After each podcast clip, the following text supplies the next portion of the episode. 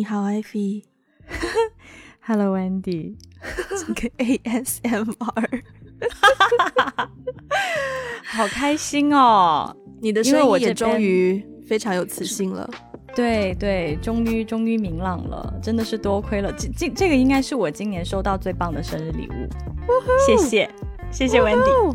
感谢感谢打个电话给你的技术总监，呃，就是 Wendy 同学，为我们的这个技术进步又做出了重要的贡献。对对，嗯，特别是改善了 Ivy 的这个收音的质量，而且赶在赶在我们一百期节目之际，给大家带来全新的体验，鼓掌！没错。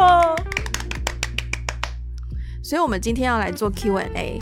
嗯，在我的印象当中，就是所有的博主啊，或者是 so called 网红，是要在积累了一定的粉丝量之后，才可以有胆量做 Q&A 的。所以，其实为了收集这次的问题，我就是非常厚脸皮的，在我们的 IG 连着三天都发那个现实动态，请大家来问问题，完全丢掉自尊。对我们，我们大概收集了几天，然后一开始一开始我们丢到那个微信群组里面的时候，就我们的听众群，没有人有任何反应，我当时觉得 大家很很冷静。对对对，很空虚、寂寞、冷，对，但好在我们最后的结果还算是收获颇丰，所以能够凑齐一集节目的数量，所以我觉得，不然就话不废话不多说，直接开始我们的 Q&A 环节好了。好啊，所以首先第一个问题啊、因为是个播客制作新手，所以想问问 Wendy and Ivy 录音用的什么设备？跟这个问题比较相近的也有另外一个，所以我们就同时来回答。他问说，想知道你们用的器材和准备的过程和遇到的挑战。所以、嗯，Ivy，你要不要先介绍一下你的设备啊？哇天哪，你你这你你这是在给我随堂小测哎，好紧张哦，没有，我觉得你可以介绍一下我们的设备发展史。啊，可以可以可以。嗯我们最一开始呢，你你那边还稍微好一点吧？我记得我前面大概有十几期，有没有二十多期？都我们都是在用耳机。对，一开始我们两个人都是对，一开始我们两个人都是用 iPhone 耳机，而且那那个耳机呢是带线的那种耳机，对。所以然后为了它一个比较好的收音效果呢，我们是要把有麦克风的那一侧，一般是右边的那个 iPhone 耳机，然后把那条线绕到自己左边的耳朵后面挂上，就很像，就你就就很像医院里面的那种需要吸氧的病人一样。ICU 的那种病人。对对对，所以前面大概有几十期，我们两个都是这样子度过的。后来，后来我记得是去年吧，在疫情开始的时候，我们两个当去年都在深圳，然后当时呢，我们就决定要 upgrade 一下我们的设备，所以在我们的技术总监 Wendy 同学的这个强烈建议下呢，我们两个就买了两个麦克风，对，嗯，然后麦克风那那段时间是是蜜月期，对对于对于我来说啊，对，因为我之前完全不懂任何技术的东西，然后当时换了那个设备之后，哇，我就一下觉得自己真的好像在做什么网红主播一样，特别开心。By the way，那个麦克风它就只是，就我怕你们会问牌子，因为它就只是那种，你知道我们身处大深圳，就是华强北地大物博，所以它就是一个非常，就是没有说很认，嗯，不能叫认，就是比较小的杂牌的一个麦克风，所以也很便宜。我们只是说买来试试看而已。对，嗯，但是但是有了那个麦克风之后，一切都变得不一样了。但是很可惜的是，我这边大概那个麦克风录了有有没有十期，我不太记得了，被我摔了，然后 literally 就是摔在地上的摔。，对摔在地上，对，然后摔了以后呢，它的收音效果就不是很好了。后来我们又又又又有一次就是设备上的进化，就是后来 Wendy 还是用他的麦克风，但是我这边呢就变成了一支录音笔，所以中间大概有应该很长时间，我用录音笔用了很长时间呢。大家那个不是录音笔，那个是 Zoom 的 H1N 的录音器，它不是录音笔，but anyway 是一个录音器。好的。嗯好的，大家就听 Wendy 说哈，我我刚刚说的大家都忘掉了。但是因为我平常出去工作，有的时候做采访，我也会用那个作为录音的设备，所以所以在我眼中，它就是一支录音笔。我用了很长时间，然后直到上个星期。这个最新最新的设备终于到了，也是在我们的技术总监 Wendy 的强烈建议下，而且 Wendy 就是他先，他很贴心的是他自己先买了一个给自己试了一下试用，然后他用熟了之后，他就可以知道要怎么样教我，就是以一个技术白痴的角度来讲，怎么样可以最简单的让一个技术白痴学会使用这些设备，所以现在我们两个都 update 到最新的这款。它的名字叫 它的名字叫 Shure MV 五十一麦克风，它造型蛮复古的。然后我之所以看中它的优点，是因为它自己本身有带的数据线，其中一条是可以直接麦克风连接 iPhone 手机的那个 Lightning 接头。所以我就想说，哦，这样子的话，iPhone 就不需要打开电脑，就是再打开一个复杂的录音界面，直接用手机就可以录。所以就选了这一款，而且它质量也很好。所以我们现在两个人都用这个，再加一个，我现在终于有了一个防喷罩，因为之前的几期节目我都没有防喷罩，我的声音就会常常有很多那种波波摩佛的那个喷的气音。现在应该好了很多。对，当然我给艾菲买的就就是一套，包括麦架、防喷罩，就是一次性给他配备好，制造一个懒人包给他。对，非常贴心，非常贴心。对，所以录音的设备就是这样子。那如果说呃剪辑的话，我是用 Adobe Add 呃 Adobe Audition。对。然后准备的过程和遇到的挑战，其实这个问题跟下一个问题也有点类似哎，是是，那不如我们就来说一下，我们首先我们可以我们可以说一下，我觉得后面有两个问题比较好奇的，就是我们我们是怎么选题的，因为我们做了一百期。后面这两个问题呢，一个是问说怎么有那么多主题可以分享，点子是怎么来的？然后另一个问题是说，是怎么有耐心和毅力做到每周更新的？会不会有突发的工作任务影响进度，或者想不到做什么 topic 的问题？啊，我觉得我们在选题上真的是经历，也经历了几个不同的阶段。就刚开始前面几期就是蜜月期，有太多太多东西想要聊，想要分享了，所以前面几期就是不太可能会遇到那种说没有话聊。我我印象比较深的大概是从去年吧，也也是疫情那段时间，我我我突然意识到，我们好像有一段时间进入了选题的瓶颈。嗯，就是就是好像好像什么东西想聊的都聊过了，然后生活也没有发生什么太大的变化，也没有什么新的可以聊。嗯，然后也会出现那种，比如说像一个人想要聊的，另外一个人觉得好像哦没有什么感觉，不知道要怎么聊，怎么切入。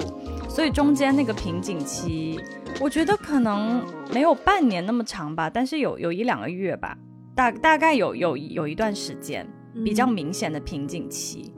然后，其实我们两个的关系也在这个过程当中有很多的磨合，真的，真的，我我自己觉得，虽虽然就在我们在对选题这件事情上，其实很能够看出来，就是说，比如说为什么为什么有一些有一些选题，一个人觉得很好聊，另外一个人觉得好像没有什么共鸣，然后在这个过程当中，其实也会更加的认识对方。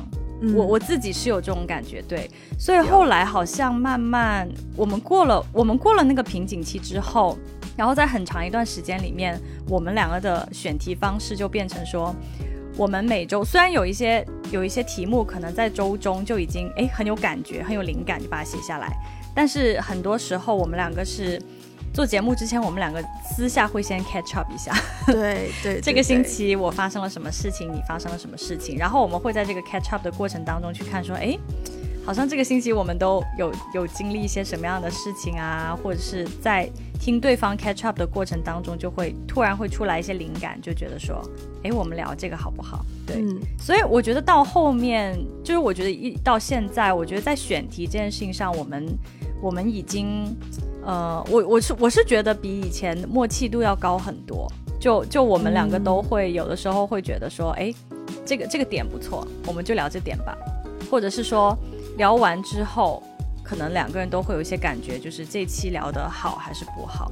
我觉得得有这样的一个过程。我觉得对我来说，还有一个很大的转变是，以前做节目的时候，我会希望我们那一期节目的主题是可以一目了然，就让大家知道说，哦，是一个怎么样的 message 要传递出去，然后它一定要是正向的、积极的，或者就是所谓心灵鸡汤。所以我会被困在那种局限里面，就会觉得好像一个题目就一定要呃马上就很有意义的题目，我们才可以聊。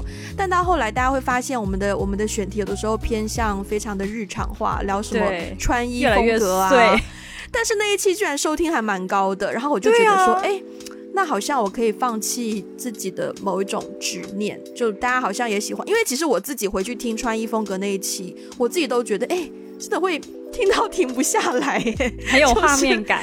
对，所以后来就觉得哦，好像是可以，就是聊一些更加日常的话题。而且我觉得有件事情是关于我们两个人的性格，就是我们无论怎么聊，至少我是啦，就无论怎么聊，到最后要结束的时候，我都一定会把它拉到一个就是要升华的位置。嗯，这个是控制不了，所以那我觉得。嗯啊，既然有这种性格是改变不了的，那其实我们无无所谓聊什么，就是只要大家有兴趣听的，聊到最后我都可以把那个 message 带出来。那我觉得对选题就不会有非常大的局限了。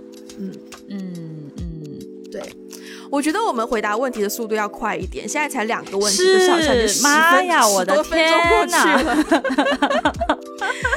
好，继续继续我们的这个问题，下一条呢，其实它不算是问题，它是说。单纯想要表白，真的好喜欢你们，听你们说话真的就像在跟朋友聊天，谢谢你们的陪伴，不客气。谢谢。然后下一个问题，深圳最好吃的点心店，我我不知道，说实话。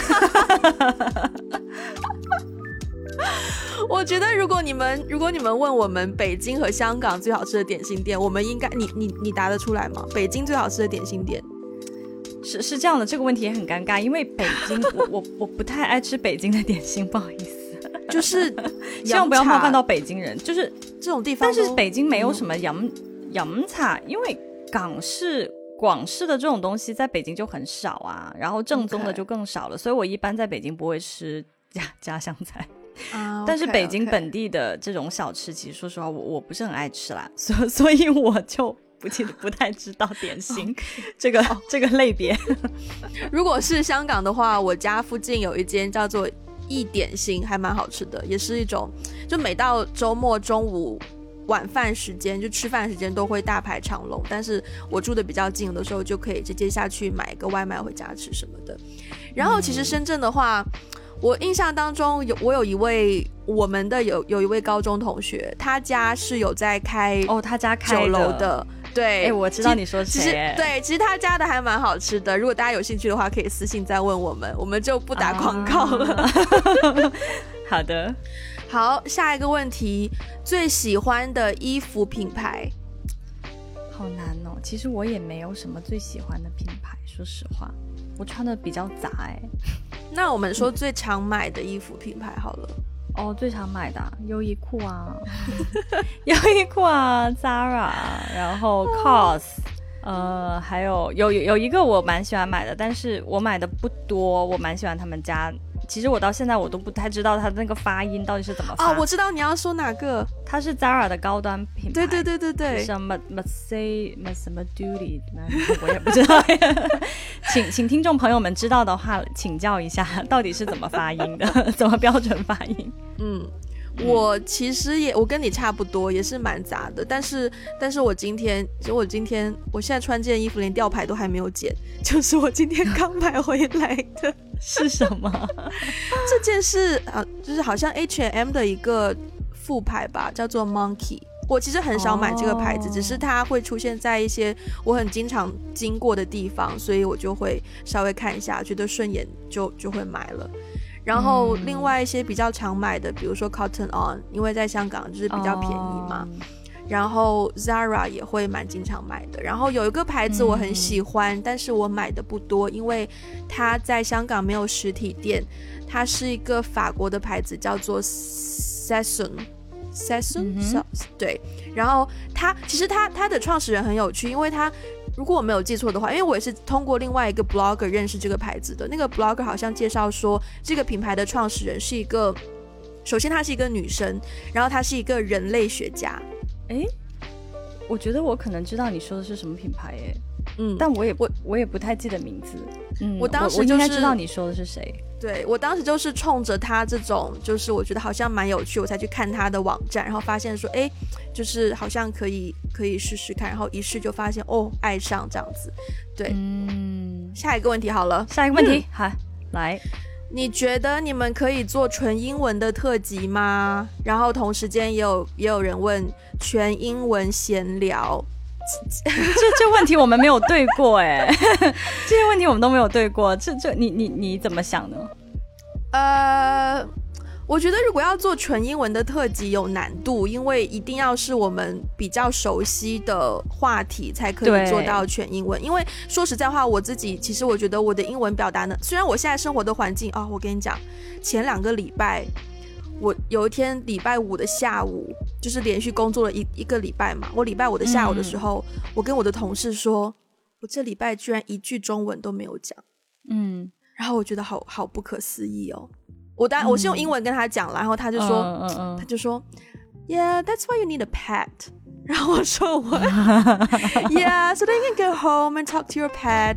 然后我想说，OK，fine、对，对啊，如果说要做全纯英文特辑，就是要一个我其实想不到什么 topic 说我们可以完全用英文完整表达的。所以嗯我觉得倒不如说，我们接下来的问题，我们用英文来回答。关于其实其实做做关于做纯英文特辑，我我自己我们之前很久之前有商量过，有讨论有讨论过这个这个问题嘛。但因为当时就觉得说，如果做纯英文特辑，我们的听众到底是谁？就我们现在的听众。很很很明确，就是中文听众嘛。那如果做英文听众的话，谁在听？谁要听？谁要听两个嗯 non-native speaker，然后再用英文闲聊？我我是觉得说，我我跟你有一样的困境，但是我跟你的情况不一样，是我已经很久没有讲英文了。啊 我讲讲真，我我自从工作了以。刚开始工作，我我是也是英文环境的工作，可是后来我换的所有的工作都非常的，就是本土工作，所以在我的工作环境当中，我已经完全不需要说英文了。然后我自己的朋友圈里面，自从我搬离了一个繁华的地方之后，我现在在偏僻的五环，我就我就远离了那些 fancy 的朋友，然后我就没有朋友就找不到什么人跟我讲英文了。所以其实我现在生活当中还蛮少讲英文的，所以我不确定我能不能对我跟你一样的一个态度吧，就是我不确定我能不能完完整整的用英文。呃，闲聊或是表达清楚我想要表达的内容，但是我是觉得，如果、如果我们之后邀请说英文的嘉宾，比如说，如果如果有有 native speaker 上来节目上上我们节目跟我们聊的话，我觉得可以考虑一下啦。我我觉得是需要有人带，不然的话，我觉得我们两个 不知道要聊到什么地方去。那我们从下一个问题开始，看我们可以坚持多久吧。如果用英文回答的话，你别啊，就一个问题还要坚持多久？呃，但我觉得，因为接下来其实这两个问题，首先它是用英文问的嘛，所以我觉得，I I'll try，OK，、好好好，我试试看。首先，但是首先这个问题我嗯这不太能够对这用英文。因为第一个问题，你还是先先 先用中文回答吧。他问我说，想知道 Wendy 来台湾交换的学校。我当时是在台北的中国文化大学交换。嗯，嗯好下一个问题，来，首先这个问题是这样子的，我是原封不动的把它念出来哦。嗯哼。Now that you've experienced 国外留学，How is the experience of going back home？嗯哼嗯，So how was your I- experience？ ，First of all, I didn't actually 国外留学。We yeah, just Mm. yeah. But I do have experience like going to summer school in London and Zurich. But I wouldn't regard those as 留学. It's only like a short-term program. So it's like an experience, not necessarily 留学. Mm. So, and also second thing, it's I didn't actually go back home because I stayed in Hong Kong after True. my master's degree. So I actually can't really answer this question. Um, But But how can you compare? No, no, I I, I want to ask you another question related to that. Is that how how how do you compare your experiences with your summer school and your experiences in Hong Kong versus even versus your um, college experience Like in, back in college. Shenzhen? Mm. Yeah. I don't think it's necessary to compare these things because they're totally different. Because you're you're mm. aiming for different things every time. Like for mm. college, I barely know things about why I'm in college. I just know like everyone goes to college, so I'll just go to one. And then for master degree, you kind of know like oh, you have you you actually want something from here. Like either it's like you want an environment where that allows you to do whatever you want to do or like you can actually learn new things like real techniques about filmmaking. And then for summer school, I remember the first one I went to London it's because I don't want to waste my summer and I want to maintain my um ability not really but like I want to maintain my sense of being on set because I didn't I wasn't allowed to work back then when I when I wasn't mm. graduated. So I just want to find something that's related with film and stay in that environment. Also, it's a good chance to experience a new place.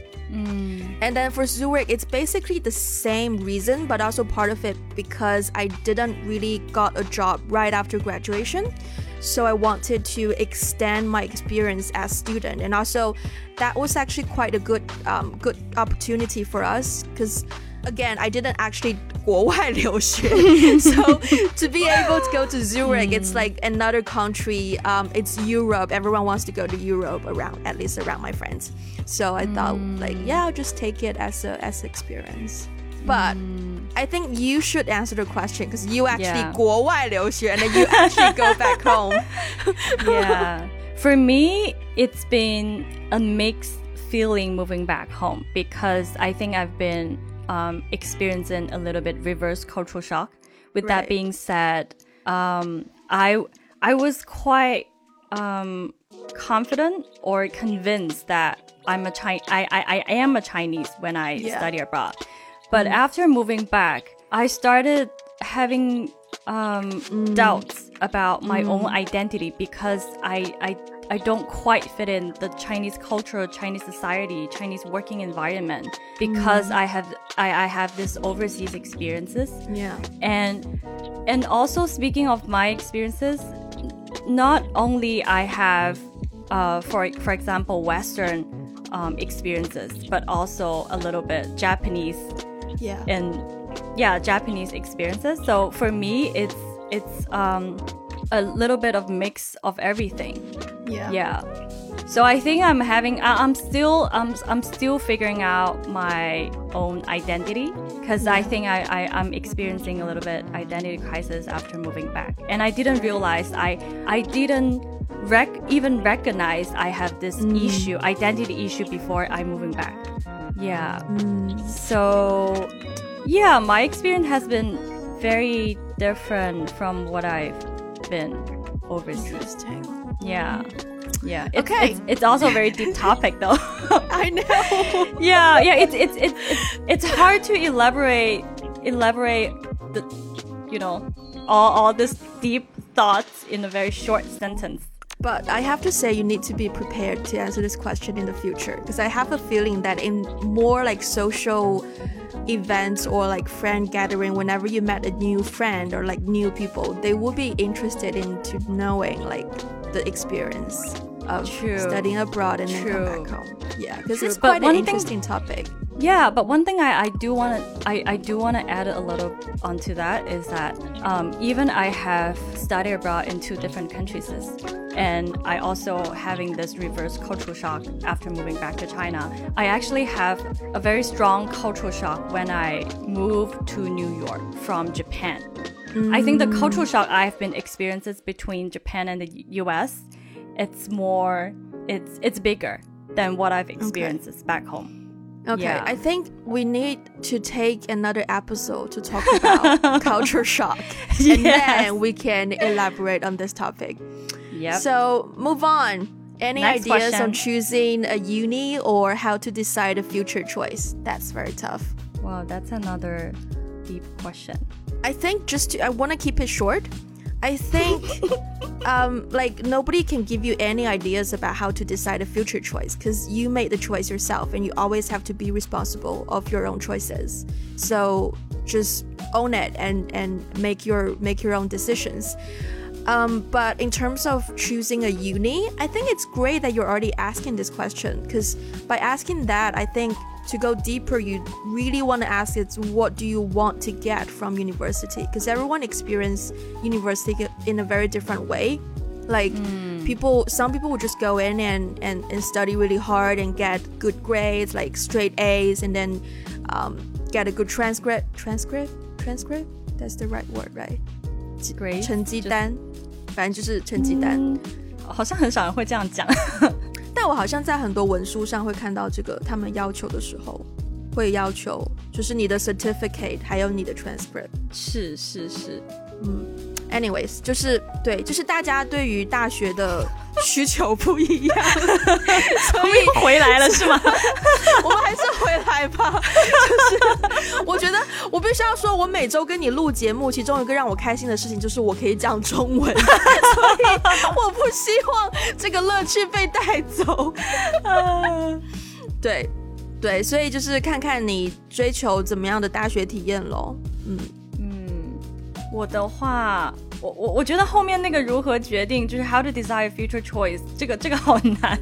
我觉得这个因素，对这个因素很复杂。但是关于如何选择大学的话，其实我自己当时在选择大学的时候，有几个很实际的考量因素吧。一个就是，首先，其实在日本念书，虽然我我上的那个是私立学校，但是相比起去欧美国家还是便宜的。就学费是便宜不少的，只是说在东京的生活费确实比较贵，所以经济是一个考量的因素了。然后另外一个就是我当时上的是一个，我们学院是一个文理学院，就是那种所谓的 liberal arts college。那有一个好处就是我不需要提前决定我要选什么专业，因为其实我不知道自己要选什么专业。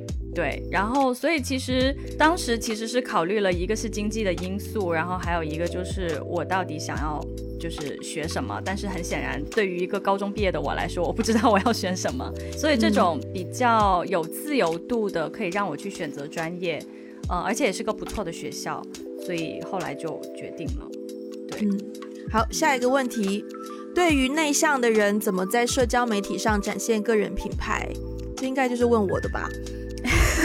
请请内向的好 Wendy 来回答一下这个问题。我觉得很简单，就是你要展现个人品牌的话，你首先要知道你的产品是什么。如果说你纯粹是个人品牌的话，那可能你要知道的就是你的 talent 是什么。你想要你品牌展现，既然既然我们都说个人品牌，那我们就用一个产品思维去看它。那如果这个产品是你你自己本人的话，你也要知道你的核心价值是什么，是你对是你对旅游的热爱呢？是你对某一个领域的深耕研究和分享呢？还是你的一些人生价值、你的一些嗯思想输出？就是你要先知道你的产品是什么，然后你在 social media 上面主要去发布跟你产品相关的内容就可以了。就不是，并不是说有太多可能什么公关的思维啊，我觉得不是，就是我们从产品思维去走，就会觉得哦，脚踏实地很多。对，好，好，下一个下一个问题可以问工作吗？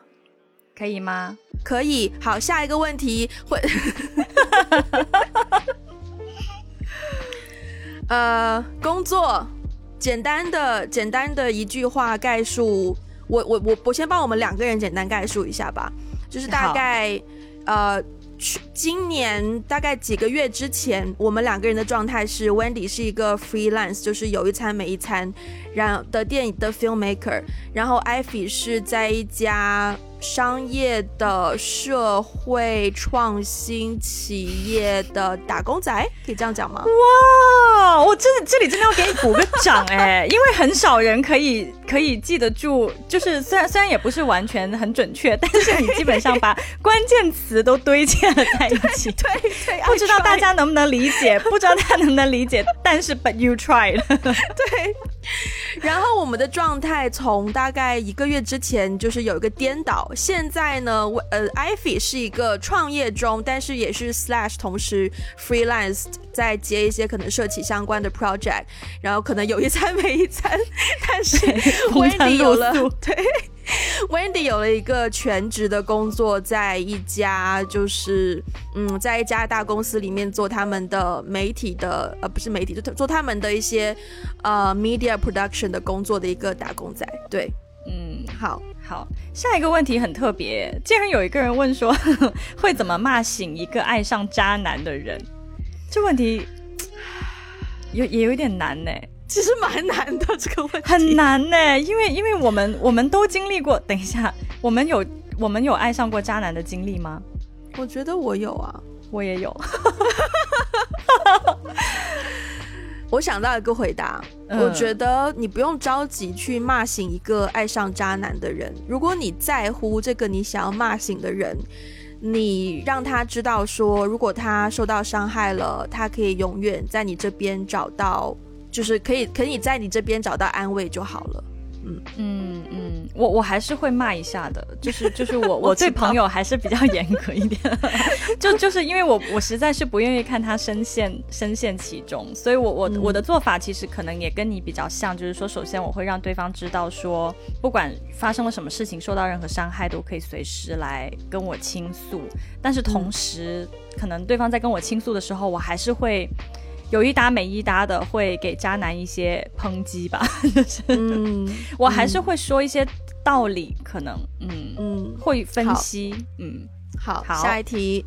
怎么给年龄比较老的人了解我们年轻人的生活方式根本不一样？我觉得这根本不是一个问题，这是个陈述句。因为因为这个陈述句的结尾就结尾在我们年轻人的生活方式根本不一样。这个这个问题好像有点情绪在里面，我也觉得这是一个很带情绪的这个问题耶。对，所以所以，我我很想知道，就是这位同学是不是他内心就已经笃定年轻人的生活方式跟年年纪老的人根本就。不一样，是啊，是不一样啊，绝对不一样啊。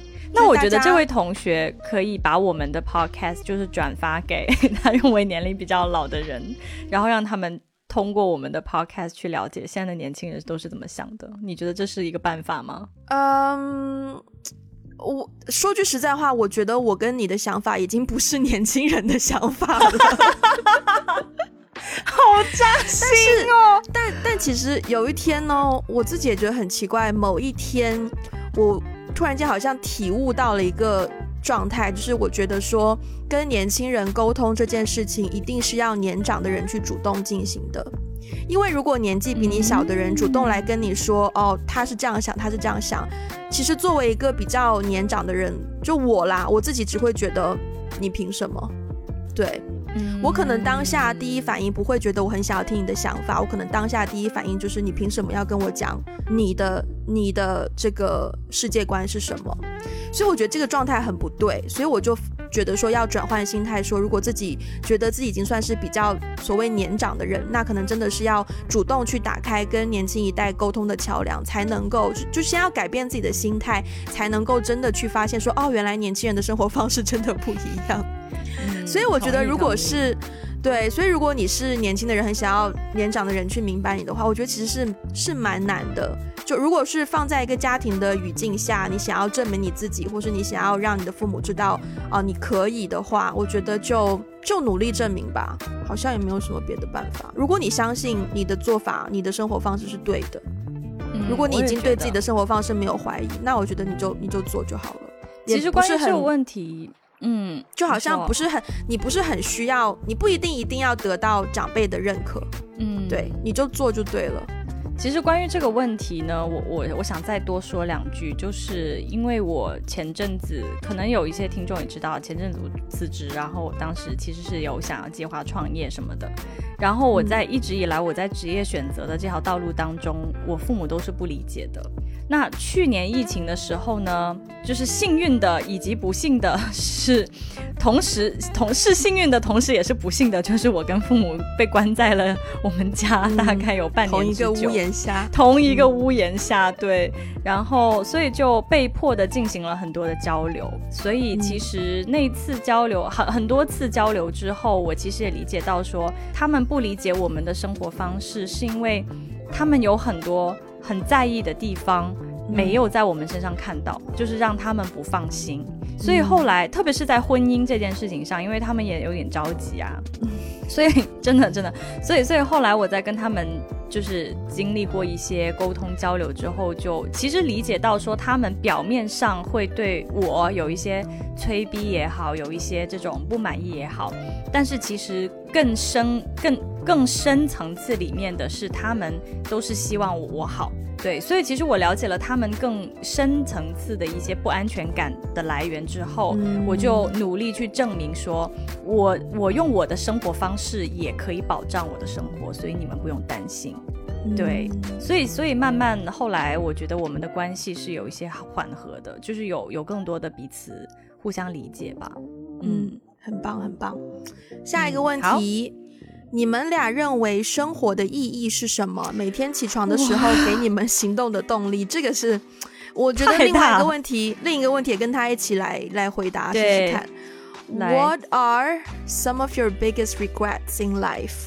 What is something you did unexpectedly became something super grateful for? 嗯，我我觉得最后一个问题，我我的答案就是这个 podcast。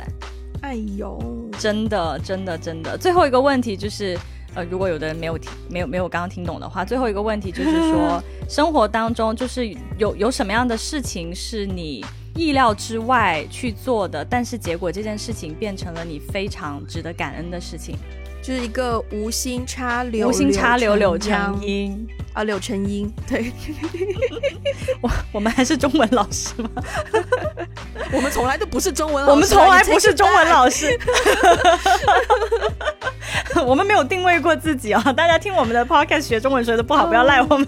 对，对啊。最后这个最后这个问题对我来说就是这个就是这个 podcast，因为因为一开始。包括我现在跟周围的朋友，大部分人都知道我在有有在做这个 podcast，然后大家都会问说，哎，你一开始你们一开始是怎么样？一开始想要做的初心是什么呀？是不是想要怎么怎么样？但就大家都会觉得说，可能是很很那种下定决心，然后一定要达到什么样的一个目标，然后一定要怎样怎样怎样。对，但是其实。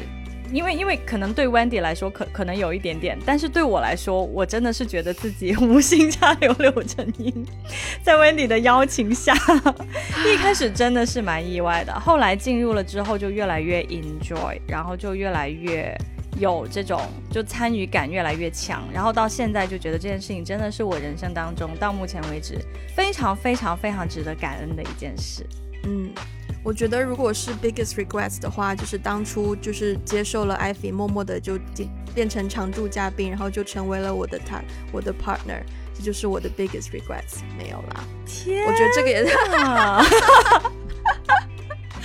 等一下，我觉得我我前面这个问题就是认为生活的意义是什么？每天起床的时候给你们行动有动力的这件事情。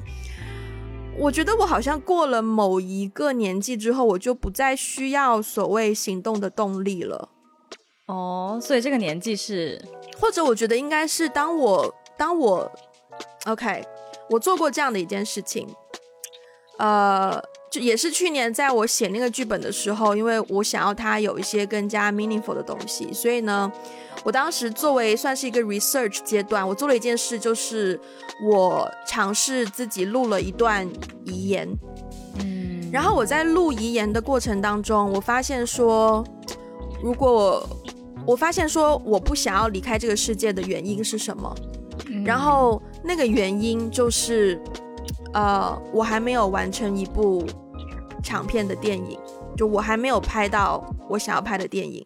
嗯，所以我觉得是我更加深刻意识到这件事情之后，我就觉得哦，every day 就是每一天就是日常啊，就只是日常。你不知你不一定说我就是很很鸡血的什么啊，每天叫醒你的不是闹钟，而是你的梦想，而是不用到这种程度啦，就只是说会希望自己可以健健康康好好生活，然后把该赚的钱赚了，该做的事做了，然后然后慢慢慢慢去朝着那个方向去脚踏实地的干就好了。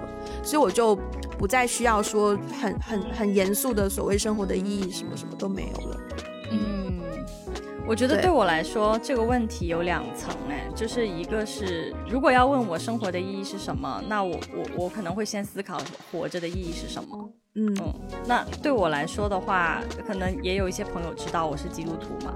对我来说，对啊，我的生命是神创造的，是神给的，所以其实我活着的意义就是为了去荣耀他。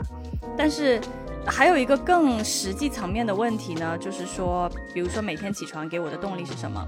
前阵子其实一直到今天，我都一直在探索。你刚刚那个停顿，你刚刚那个停顿，我以为你要说钱。结果你说前阵子，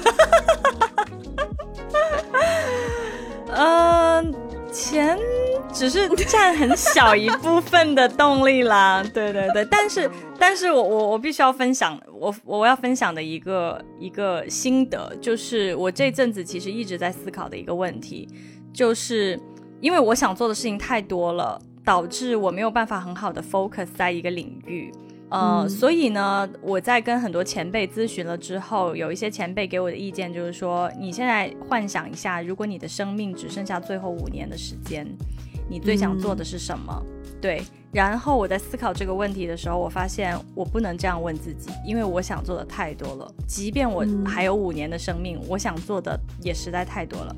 嗯。于是我就换了一个问题，就是说，如果我还剩下五年的时间，我没有做什么。嗯，会让我自己后悔。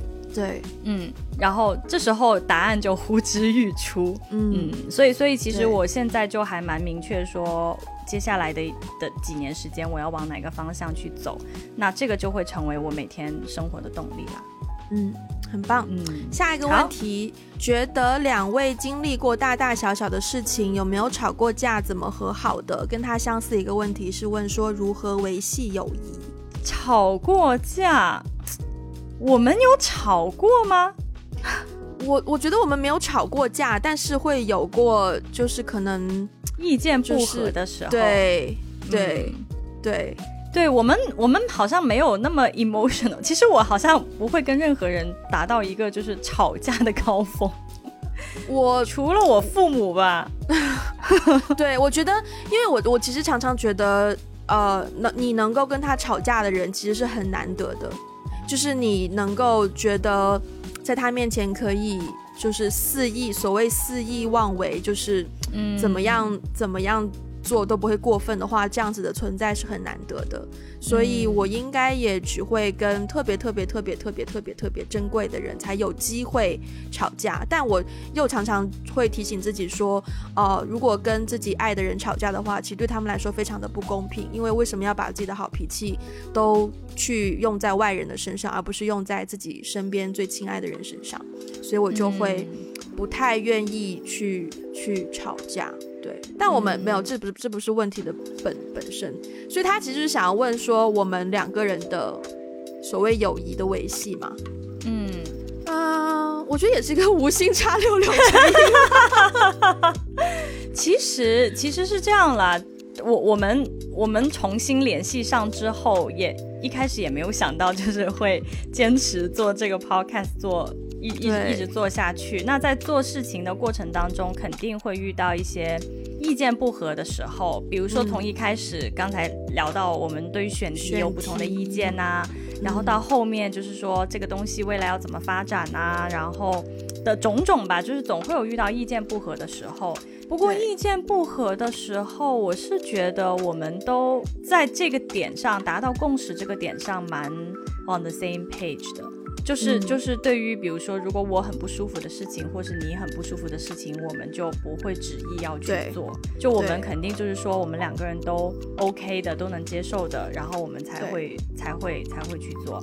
还有一次我印象其实蛮深刻的，就是有一次我们跟一个也是共同认识的一位一位同学，然后我们本来想说邀请他来做我们的嘉宾，我们可能打算要开一个新的一一个系列的节目，对，然后邀他来做嘉宾，结果那一次。呢，我们三个人打电话，然后 对方一上来就噼里啪啦问了我们很多问题，然后我们两个都被问到有点傻眼，就被问懵了，就不知道怎么回答，因为很多问题没有对过，所以所以 Wendy 的回答跟我的回答又不太一样，然后这个时候呢，我们就可能就是，反正那一次就是意识到，一方面我们可能还没有准备好做这个新的系列，然后另外一方面，我们两个对很多事情的看法也会不太一样嘛。对然后我那次印象比较深的是什么呢？是 Wendy 真的，我觉得在维系关系这件事情上，很有很多值得我学习的地方。哎，又夸我，真的，哎因为因为你你是你不太会就是很直接的说。就是你你你你可能不不会很直接的，就是表达说啊，我不喜欢这样这样不好，怎么怎么怎么样。就是你你很多时候你会先让我们两个冷静一下。对对，就是很多时候我们我们可能可能，我记得印象比较深的是，当时我们跟那位朋友聊完之后，觉得 it's not a good time to talk。对对，所以我们我们其实有有那么个几天没有联系，然后后来再再聊这件事情的时候，就冷静许多，然后理智许多，就可以很理性的分析这件事情接下来可不可以做。有看过 Friends 的人，在这个地方我一定要讲那一句台词、哎 We were 呦 on a break。好，你继续。就是对啊，对啊，就是我觉得你你处理事情的方式不会特别的情绪化，就是你会先说啊、我们我们我们都先各自冷静一下，我们先思考一下，然后过了这个过了这个情绪节点，我们再回到一起来去讨论一下这件事情要不要往前推进。我觉得是一种很。首先，我觉得是一种很理智的做法，然后我觉得这个对于维系任何关系都是都是积极的，因为因为人在情绪化很很情绪化的时候，其实你说什么都不太能够良好的沟通嘛。对，我必须要说，我觉得在我们我跟艾菲重新就是重新认识，然后一起做节目之后，我有一个阶段我印象很深刻，就是那段时间我们两个好像都很忙，然后忙到是我们每一次嗯交谈的时候。就即便不是录节目，而是平时用用用微信沟通的时候，对话丢来丢去都是跟 podcast 有关的内容。嗯然后我那段时间会自己觉得，就是这个这样子不太好，就变成说好像我们从原本是朋友的开始，却变成一个很纯粹的 just business 的关系。然后，但我又觉得说，哦，这样子好像不是很好。然后是直到某一个晚上。然后那个晚上，我记得我就跟你是真的是在聊天，就是纯粹打电话在聊天，然后就聊到你最近跟呃以前的同学出去吃饭呐、然后我好像那一天情绪不太好或什么的，然后就是也是聊了一个多小时有吧。然后那一天聊完之后，我就又觉得说好棒啊，就是朋友的感觉回来了，就。不用说假装维系朋友，只是为了做 podcast，而是 而是真的觉得，对，而是真的觉得，哦，还是一个朋友的存在。我觉得这一点蛮重要的，对我来说。嗯嗯是的，是的，对，好，表白时间结束，下一个问题。好喜欢 podcast 的歌，可以分享一下吗？其实我们好像没有用到很多歌吗如果有的话，大家听到的要么就是我在我在一个网，就是那种很多音乐的网站，我付费了每个月的这种会员去下载的，然后或者就是我们的片尾的那个音乐，应该也是在那种就是 free copyright 的网站上面下载的。如果你是对这些歌有兴趣的话，可以再问我具体是哪一首啦。然后下一个问题。真的时间过好快，我真的很想快速点过。对啊。下一个问题，他说怎么理财？哦，然后他又说这个问题好严肃哦，让我想一个轻松点的，哈哈哈。既然如此，我们就不回答这个问题了。他的下一个问题是说，Wendy 跟 Ivy 最喜欢的三部电影和三本书，你要先来吗？三部电影你先来吧，因为毕竟你看电影比我多。我我我酝酿一下，我想一想。三部电影的话，第一个是 Cinema Par 呃对对 Cinema Paradiso，就是天堂电影院。嗯第二个哦是我最近百德味很喜欢最近有在上映哦，在北京。对对哦，在北京，所以 be specific，因为它已经是很久的电影，所以它对它不会全重新球重映。重重新在北京有上映。嗯 OK，第二部是呃 Thelma and Louise，中文国内好像是翻《末路狂花》。第三个的话，我应该以前会说 American Beauty，但是我最近好像。我觉得我也蛮喜欢他的，但是我可能要重新再看一下，去感受一下，说他是不是依然是我最喜欢最喜欢的那种范畴。三本书的话，其实有点难，因为说句实在话，我不是一个看书很高产的人。但是 overall 我会喜欢看，如果是否自己放松娱乐的话，我会喜欢看东野圭吾的小说，因为他就是就是悬疑推理类嘛，所以就比较有追看性。然后我会我也喜欢看他的书。然后另外，哎，其实我前段时间好像看一本我蛮喜欢，是啊。忘了是哪个导演，是小金安二郎吗？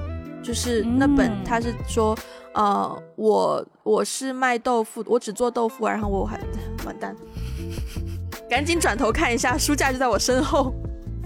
那那我也要，我也要去，我也要去看一下。好了，我不找了，我不找，我不找了。反正就是，反正就是小金二郎的一本书，然后然后就就就大概这样子。好，到你。好，到我。三部电影的话，呃。天哪，好难选！第一部《霸王别姬》吧，对，OK，嗯，我觉得它非常能够代表中国的一些一些电影，不用解释，不用解释，好，不解释，不解释，快速过。然后我好难想哦，因为我电影看的真的不多。第二部的话，《少年派》吧，李安的，OK，嗯，然后，天哪，我已经我已经想不到第三部是什么了。好，没关系。三本书呢？第三部的话，就就就就说我今天又看了一遍《千与千寻》好了。好好好好好，给过三本书。第一本书是 C.S. Lewis 写的《返璞归真》。C.S. Lewis 的书我都比较推荐，他是一个很有名的一个嗯哲学家、神学家。嗯，对，一个英国人。嗯，后面的剩下的书。我好难决定哦，不行不行，我要去看一下我的书架上面的书。不行不行不行，没有时间了，没有时间了。好，这题就这样过。如果我们之后有想到的话，我们再可能在 Instagram 或者是或者是微博上再分享到我们的社交媒体吧。真的是太匮乏了，我现在完全说不出来。好，下一个问题，怎么面对自己的负面情绪？啊，又是一个可以完全开解。我很想，我不是不是不是，等一下，这个如何面对自己负面情绪？我很想 cue 我们的某一期节目，因为我们之前不是做过，我们之前第多少期的时候做过一期这个，对呀，对八十多期的时候，对，好像是跟对大概八十三四那左右，大家可以回去搜看看。对，好，下一题。将来有打算出书吗？其实他，我记得他问的时候是问说，有会不会想过说把我们的内容集结成书这样子？嗯，曾经有想过哦，我们真的有想过哦。对，而且我们还做过一些尝试，虽然不是完全是我们呃聊天的内容，但是我们确实有做过一些尝试。对，但当时因为我们的工作比较忙碌，然后就中间就夭折了。但是我觉得看状况，可能之后 如果大家的状态比较好，然后其实可资源也比较够的话，maybe 真的会尝试看看。对，其实当时尝试的时候，我还蛮我我蛮 enjoy 的，说实话。对，好，那就好。好，anyways，呃，有没有想过留在香港或北京？喜欢现在的自己还是二十几岁的自己？我知道我自己至少会再继续留在香港一阵子。我我不确定这个一阵子是多少，因为我的目标是说，我希望一定要在香港能够拍一部长片，然后我才可以走。嗯嗯，我是这样给自己。给自己定定位的，所以 maybe 拍完第一部长片之后，可能又会在香港拍第二部、第三部、第四部也不一定。反正在此之前，我知道我都是一定不会离开的。然后喜欢现在的自己还是二十几岁的自己，嗯，都很喜欢啊，但可能更喜欢现在的自己吧，因为更完整了。嗯，首先我也是更喜欢现在的自己，我觉得经历了更多的事情之后，更加的有自信，然后以及更加知道自己是谁，然后喜欢什么，要做什么。对，嗯，更有目标了吧？嗯，至于有没有想过留在北京，其实没没有，就是如果是定居的那种，如果是定居的那种，没有的。我我不觉得我会一直留在北京，我甚至不觉得我会一直在中国。嗯，但是就是说，在接下来的几年时间，因为可能要开始一个新的事业，那这个新的事情。如果在哪里做得好，我就会去哪里做，可能还是以做事情为主吧。Make sense。对，所以不一定会一直在北京，但是目测可能还是会再继续待一阵子。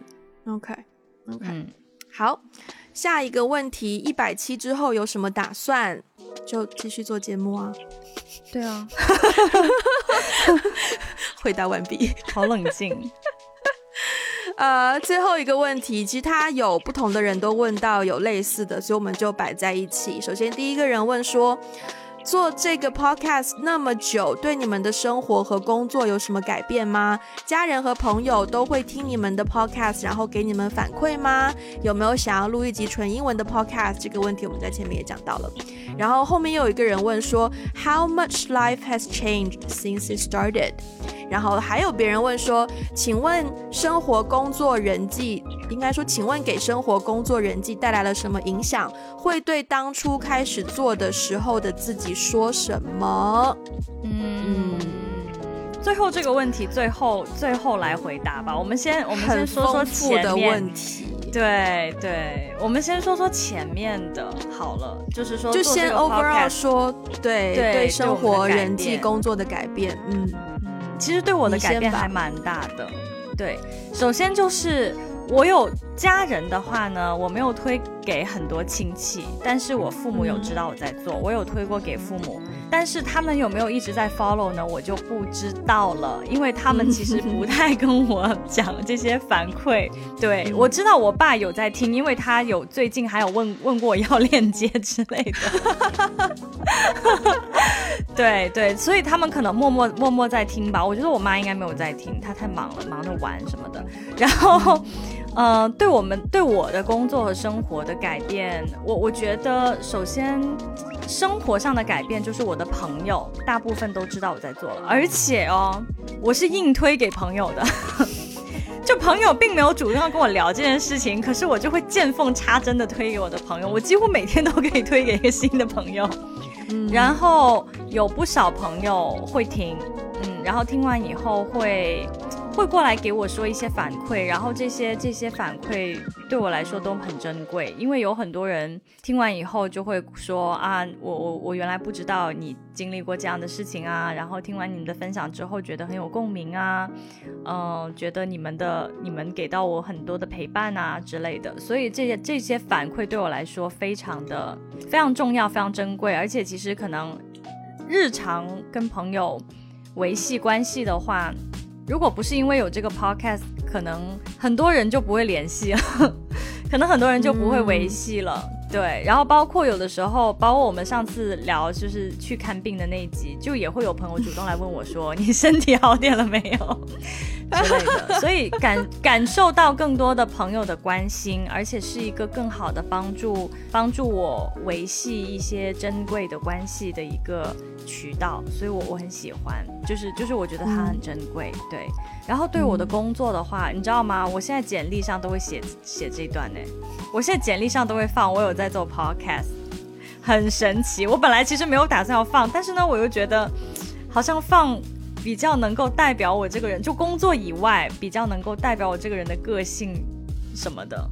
对，所以我我后来发现，不管是我在简历上面放这个东西，还是我在跟同事啊，或者是在工作的环境当中聊到我有在做 podcast，似乎是一个更加能够证明工作能力的。一个亮点，嗯嗯嗯，而且就是有一个东西可以很完完整整的跟别人说，因为我们做了很多，我们不是只做了十期，我们做了一百期，至少证明有恒心吧，对，至少证明是一个可以就是会愿意坚持下来的一一种做事情的态度，嗯，所以其实给我的变化还蛮大的，有更更加有信心，然后更加的。更好的可以维系一些关系，难怪艾菲三番五次的感谢我把他带入这个 podcast 的世界，看来真的对你的生活造成很大影响。因为对我来说就没什么影响是吗？我好伤心哦。不是没什么影响，而是可能这种形态我很习惯，就是哦有一个 side hustle，就是可能是不太为人所知的，然后又默默的其实做到已经很久了，然后有有一定的程度这样子。所以我自己是没有觉得它的出现对我的生活造成很大的改变，但是有一个很很必须要提的就是，我现在每个礼拜六，因为我们几乎都是礼拜六录音嘛，嗯，所以我知道说我每个礼拜六的 either 早上或是下午或是晚上都是会已经 occupied 留给对对，就是时间上会。至少会留出这么一块给 podcast，然后包括每周的剪辑的任务啊，然后就是 Instagram 的发文啊，就是它变成是，嗯，生活的一部分。而且有一天我也觉得很奇怪，就是我现在的工作是每每年会有假期嘛，那像我这种全职的工作，如果我什么时候某个阶段做的真的很累很累很累了，我可以 take a break，我可以放个一天两天或甚至一个礼拜的假，我可以暂停。但是 podcast 我做不到，嗯，然后我发现这件事情其实蛮残酷的，因为它是我真正在乎的事情，所以我没有办法有有有暂停的机会。就我觉得是自己对自己可能要求太高，所以前面也有人问到说说会不会有突发的工作任务影响进度？我们之前我之前有段时间真的是。就是觉得蛮辛苦的，所以我会想说要开始把可能剪辑的工作外包啊，或者是一些制作上的工作外包啊。但是因为也还是有成本的问题要考虑，然后我们也会提前提前有的时候提前一两周去录之后的节目，那就就是以防说可能呃有一个缓冲期在那边。如果真的有什么事情，那我们都会提前安排好说哦，先把节目录好。嗯，所以所以嗯。会有蛮多心思要放在这边吧，但是我也很，我觉得也很蛮，其实真的蛮感慨的耶。就是我那天跟一个朋友说说，哦，我们马上一百期了，然后他说一百期，所以你们你们聊了一百个小时吗？你们好会聊哦，哪止啊？对，因为我们还有特辑，我们还有特辑都没有算，我们不止特辑，我们每一次录节目之前至少要再聊一个小时。就我们在节目里虽然只是一个小时，但是那一个小时之前，我们还会再聊更多啊。所以他如果按照一百个小时去算的话，一百个小时也是三四四天半，四天五天了，是连续哦。你想想看，两个人连续五天不停的在那边聊天，我自己也觉得蛮神奇的。还是说，就是对。我刚刚对我来说，女人就是比较会聊，但突然间有一点性别歧视，不应该这样讲。倒也不是性别歧视，对我来说倒没有什么神奇，因为我本来就是一个很能聊的人啦，真的好像 那倒也是，那倒也是。但是我觉得跟我比起来，你你的 pod 做 podcast 之后对你的改变真的是还蛮平淡的。我觉得在我这边就是翻天覆地。不过我觉得有一个区别是这样子，就是。我我之前也也有一些像就是就是不管是 side job 还是 side hustle hustle，就我身边也有人有一些兼职也好，或者是一些特别的沉迷的一些兴趣爱好，兴趣爱好，但是可能都是比较像，比如说运动，或者是说，或者是说我我做一个兼职，可能我做个咖啡师，或者是我做一个什么。呃，就是写写书或者组织一些活动，就是这些东西不太能够像 podcast 一样沉淀下来。就是你明白吗？就是它很难作为一个就是什么 accomplishment 去展现。对，但是媒体它就是一个，包括写作也是，就是它就是一个可以沉淀的。对，它是一个沉可以沉淀下来的东西。它可以，比如说一个链接就可以发给对方，然后对方一眼就可以知道说我们在这个在在这个东。这个东西上面花了多少努力？嗯，对对，它是一个很容易可以展现展现我们成果的一种形式，但其他东西就很难。对啊，你说就冲浪，就怎么展现我的冲浪技巧？我要邀你一起去海边。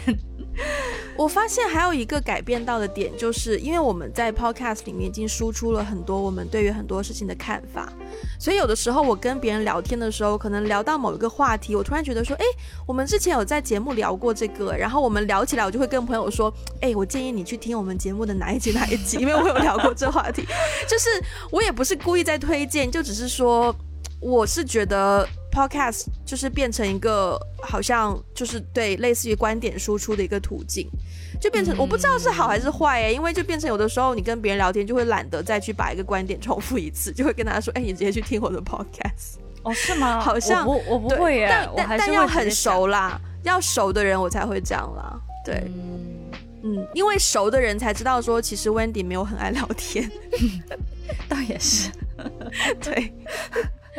嗯，最后那个小问题会对当初开始做的时候的自己说什么呢？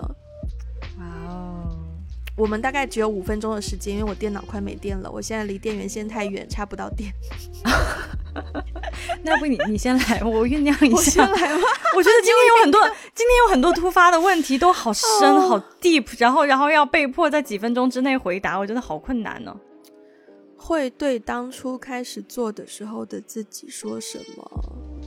我觉得谢谢当初自己这么认真的去计划了这个节目吧，然后也要谢谢自己当初抓住了那个时机，在那个当下觉得是时候要做，就真的做了，然后更要。更要，我觉得这个不是谢谢当初的自己，但是我觉得就是谢谢一个天时地利人和，然后在一开始的主题策划的时候就想到，呃，找艾菲来聊，然后发现说，哎，其实这两个人的这个 combination 还真的是蛮合适的。就是如果我跳到一个第三者的角度来看，我真的觉得，哦，这两个人做这件事情是很好的搭配，很合理的搭配。所以，Yeah，、大概这样子。嗯，我可能会对当初的自己说，就是邀请 Wendy 去泰国旅游是对的，一切源自一个旅游。这是真的，这个是真的。嗯，对对对对对，而且而且就是我我也会非常就是说回看过去，可能从这件事情当中，不不一定是说对当初的自己说什么啦，而是说我可能学到最大的一个功课，就真的是无心插柳柳成荫，就是很多时候、嗯很多事情。没做过没有关系，勇敢去尝试，说不定就会探索出一些新的事、新的东西。棒棒的！如果大家喜欢我们的节目，记得去 Apple Podcast 给我们五星的评论，也可以在 Instagram 还有微博找到我们，更可以去 WeGotTheBlog.com 看到我们今天写的长篇的文章。如果想要实质性支持我们的话呢，也可以去 Patreon 还有爱发电给我们实质性的支持。那我们今天就到这边啦，下次一百期以后再见啦，拜拜！一百期后见，拜拜。